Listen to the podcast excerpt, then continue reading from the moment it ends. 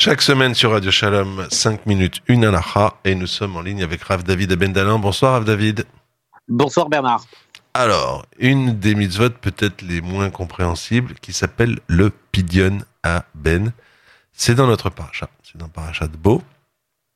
Et euh, euh, il nous est dit, tu vas racheter ton fils. C'est incroyable parce que c'est vraiment quelque chose qui m'appartient a priori, en tout cas qui m'a été donné, je vais pas blasphémer, c'est vraiment quelque chose qui m'a été donné, c'est mon enfant. Euh, je crois que c'est difficile de, voir ça autrement. En quoi est-ce que cela consiste et pourquoi donc le fait-on? Vous dites que c'est une des mitzvot les plus incompréhensibles. Eh bien, détrompez-vous, Bernard, c'est une des rares mitzvot dans lesquelles la Torah nous donne la raison pour laquelle nous devons le faire. La Torah nous explique que lorsque Akadosh Baruch a épargné les Bechorot, les aînés du peuple juif, et n'a pas épargné justement les aînés des Égyptiens lors de l'appelée des premiers-nés, lors de Makat Bechorot, à ce moment-là, Akadosh Baruch s'est approprié les premiers-nés du peuple juif. Et vous savez qu'il existe la notion de matnot keuna, des dons que Hachem a fait au Kohanim. Hachem a donné certaines choses au Kohanim. Par exemple, la Trouma, il, faut, y a un prélèvement sur toutes les récoltes. Eh bien, parmi les 24 offrandes dont qu'a attribué Hachem au Kohanim, il y a le Pidyon Aben, c'est-à-dire le rachat du premier-né. Alors bien entendu, ça ne veut pas dire que le premier-né appartient au Kohen, mais ça veut dire qu'il y a une mitzvah lorsque nous avons un premier-né de donner une somme d'argent au Kohen et que la Torah considère cette somme comme un rachat, mais plus un rachat, on va dire spirituel, de cet enfant qui est né, de, de, cet enfant qui est né. Donc c'est une mitzvah pour laquelle la Torah nous donne la raison, et c'est une mitzvah extrêmement importante et assez rare, on l'expliquera, qui s'applique de nos jours également. Alors, qu'est-ce que ça veut ça veut dire premier-né? Quelles sont les conditions pour être un vrai premier-né? Je vais prendre un exemple. En cas de fausse couche, par exemple. Avant, avant la naissance. Hein. Quelles sont les conditions pour être un vrai premier-né? Alors effectivement, pour être un premier-né dans le sens euh, l'aîné, être aîné, voilà, et avoir donc à, accomplir cette mitzvah de rachat, il y a quatre critères qui sont. Il est, assez rare effectivement que les quatre soient rassemblés. C'est pour ça que cette mitzvah elle n'est elle pas très courante. Alors tout d'abord, le premier critère, c'est qu'il faut que ce soit un garçon et que ce soit le premier garçon de la maman. Ça veut dire même si le papa a eu d'autres enfants lors de précédents mariages, si c'est le premier garçon de cette maman, eh bien ça s'appelle un bechor, un aîné, un premier-né par rapport à cet alara. Deuxièmement, le bechor, donc ce premier-né, ce cet aîné, doit naître de, de façon naturelle, un accouchement naturel, et pas d'accouchement par césarienne.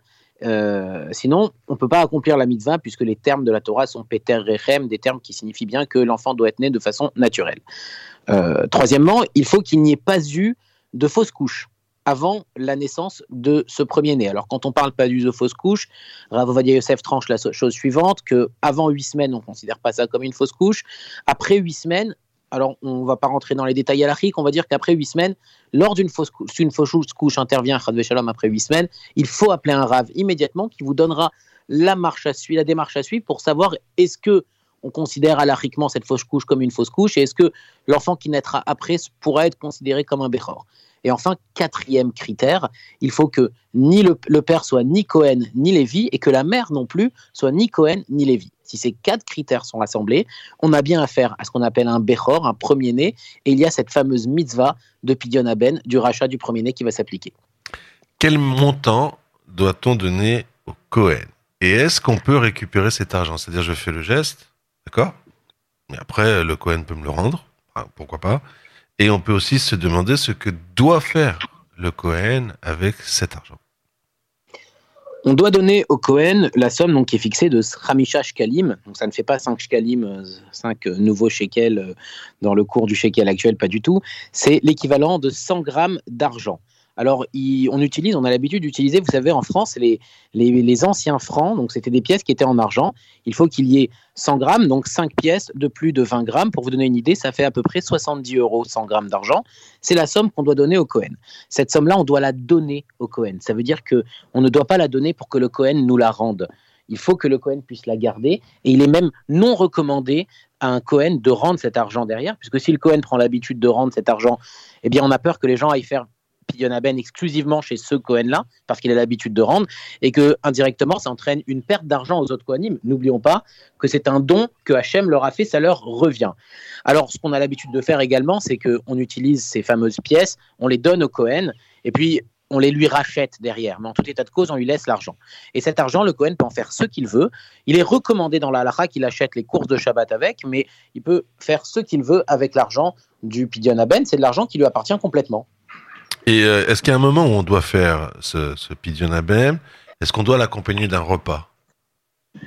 Effectivement, il faut faire ce Pidyon Aben lorsque l'enfant, le premier-né, a 30 jours révolus. C'est pour ça qu'on le fait le 31e jour.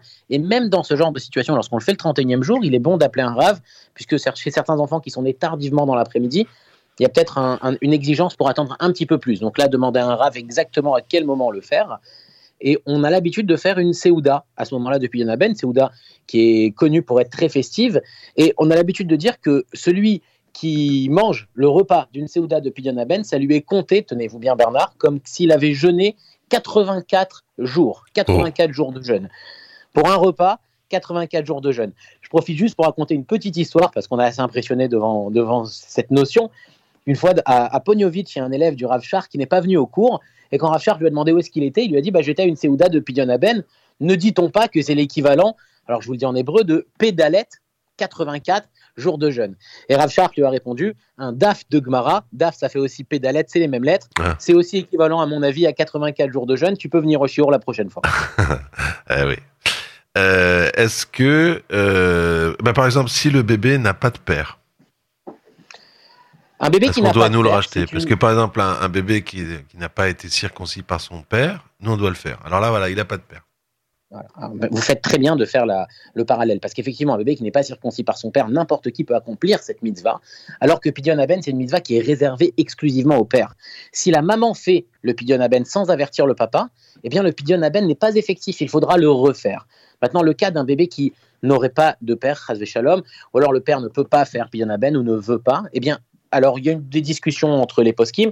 L'avis de Rav Yosef est que cet enfant, il faudra lui mettre un signe distinctif. Ça veut dire lui mettre, lui recommande même un genre de petit collier sur lequel on écrit qu'il est Bechor, premier-né, qu'il répond aux critères des premiers-nés et qu'il n'a pas eu le Pidyon Aben et qu'à l'âge de 13 ans, eh bien, il aura lui-même la mitzvah de faire son propre Pidyon Aben en donnant au Cohen la somme de on- qu'on a expliqué, euh, donc 100 grammes d'argent, et en se rachetant lui-même et en accomplissant lui-même la mitzvah de Pidyon Aben.